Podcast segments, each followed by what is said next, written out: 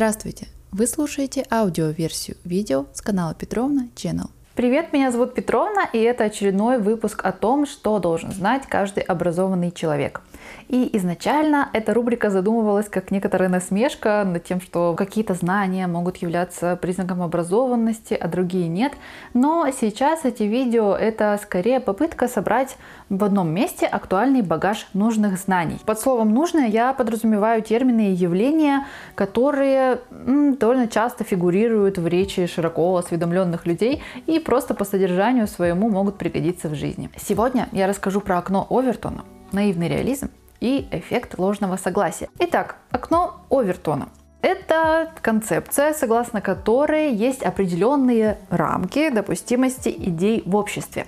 Выглядит это как шкала, на которой отмечены степени допустимости суждений, от самых немыслимых до обычных, считающихся нормой, и в обратном порядке. Так вот, окно Овертона находится в самом центре этой шкалы и как бы является показателем безопасной зоны, о чем можно говорить, чтобы тебя не закидали помидорками. Вообще, эта концепция придумывалась для политиков, но потом что-то пошло не так. Джозеф Овертон, будучи активным общественным деятелем, изначально придумал довольно безобидную теорию, которую назвал «окно дискурса». И ее суть как раз и была такой, что политикам нужно тщательно думать, что они говорят, и транслировать в общество только такие идеи, которые входят вот в это самое окно дискурса, то есть общественно допустимые. Тогда люди будут за них голосовать, будут им доверять, потому что за правое дело борется человек. А если товарищи политики станут выдвигать неприемлемые идеи, то общество тут же отреагирует, скажет, ну вы чего творите, и перестанет их поддерживать. Но после смерти автора концепции другой предприимчивый товарищ Джошуа Тревиньо развил эту теорию, э, как раз назвал ее «Окно Овертона» и еще предположил, что а может быть можно как-то сознательно раздвигать или сдвигать границы этого самого окна, чтобы популяризировать какие-то менее принятые идеи в обществе. Но на этом приключения это не закончились. Журналист Глен Бек узнал про эту теорию и подумал, а, неплохой сюжетец, и написал фантастический триллер, который так и назвал «Окно Овертона», долго думать не стал. И в этом триллере концепция переиначилась и уже рисовалась как хитрый инструмент, с помощью которого политики влияют на мнение народа и вообще делают с ним что хотят. Ну и далее силами конспирологов окно Овертона стало одной из самых популярных теорий заговора, которая гласит, что всего за пять простых шагов можно очень легко промыть людям мозги и сделать общественной нормой любое, даже самое ужасное явление. Вот так любопытно получилось первоначальное утверждение, что политики должны подстраиваться под мнение общественности, перевернулось просто с ног на голову в мысль о том, что политики сами это общественное мнение и формируют. Но важно понимать, что никакой научной доказательной базы у этой теории заговора нету. Корни ее произрастают вообще в фантастическом триллере. И изначально это просто теория, которая попыталась обозначить как-то границы того, о чем в обществе можно говорить. Однако в беседах окно Вертона может встречаться и как конспирологический замысел, и как границы допустимого. Идем дальше. Наивный реализм. Вообще это философское течение, но чаще всего воспринимается как просто образ мыслей человека. Наивным реализм называется не потому, что он глупый, а потому, что он просто ну, интуитивный, не требующий каких-то дополнительных знаний. И изначально любой человек от природы наивный реалист, то есть имеющий обыденное представление о реальности. Чем суть этого направления? Наивный реализм утверждает, что реальность в точности такая, какой мы ее ощущаем.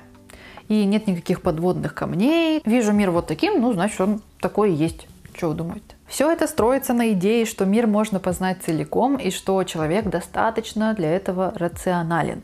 И если так, то действительно, ну, я же не дура, я человек рациональный. Если я вижу, что цветочек расцвел, значит, он расцвел. И нет никакой относительности восприятия, потому что реальность объективна. Отсюда многие люди интуитивно считают, что при наличии такой же информации у других людей – они должны видеть этот мир таким же.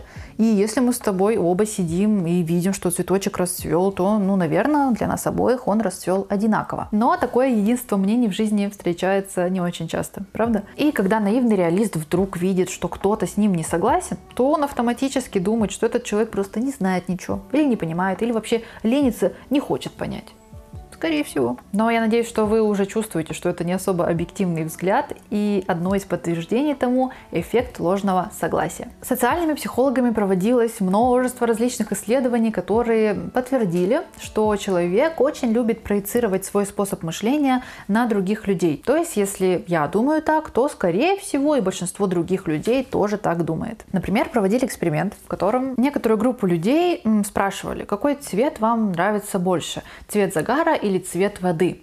И им нужно было выбрать цвет, а после этого еще попытаться предположить, сколько еще людей выбрали такой же цвет. Результаты наглядно показали, что большинство людей считали понравившийся им цвет более популярным, хотя это было не всегда так. Но, слушайте, дальше было еще забавнее. После этого эксперимента они провели еще один эксперимент с этими же людьми и попросили их показать на палитре а какой именно оттенок вы считаете цветом загара, а какой именно цветом воды? И люди показывали совершенно разные оттенки, тыкали на палитре в разные места, что в очередной раз доказывает, что Произнося одни и те же слова, мы очень часто понимаем под ними абсолютно разные вещи. Подобные эксперименты проводились не только с цветом, но еще и с музыкой, и еще много с чем. И да, я понимаю, что под цвет загара и цвет воды может подходить огромное количество оттенков, но это действительно очень хорошо иллюстрирует то, что в жизни много таких моментов, где мы можем обсуждать одно и то же, но думать о разном, а значит и ощущаем реальность немного по-разному. Противовес наивному реализму есть еще научный реализм, который как раз утверждает, что наше восприятие, возможно, не такое уж и объективное, и стоит все хорошенечко проверить и обосновать. И благодаря этому появилось множество различных научных открытий, в том числе о природе нашего восприятия. А также есть еще такое направление, как критический реализм, который рассматривает саму возможность взаимодействия сознания с миром и что мы вообще считаем объективной реальностью. Ну, в общем, философия как она есть. Что ж, тема реального и нереального это всегда безграничное поле для рассуждений, как и когнитивные искажения, которые нещадно влияют на нас, хотим мы того или нет. Но какой бы философии мы ни придерживались, я думаю, это полезно иногда думать о том, что реальность не совсем такая, какой лично я ее вижу. Чего только стоят одни мемы про ожидание и реальность, которые очень хорошо иллюстрируют противоречия между объективным и субъективным. И в жизни всегда стоит оставлять место для удивления, для импровизации, для возможности узнать мир с другой стороны. Спасибо, что дослушали до конца. Приглашаю вас ознакомиться и с другими моими аудиозаписями. Возможно, вы найдете среди них еще что-то интересное и полезное для себя.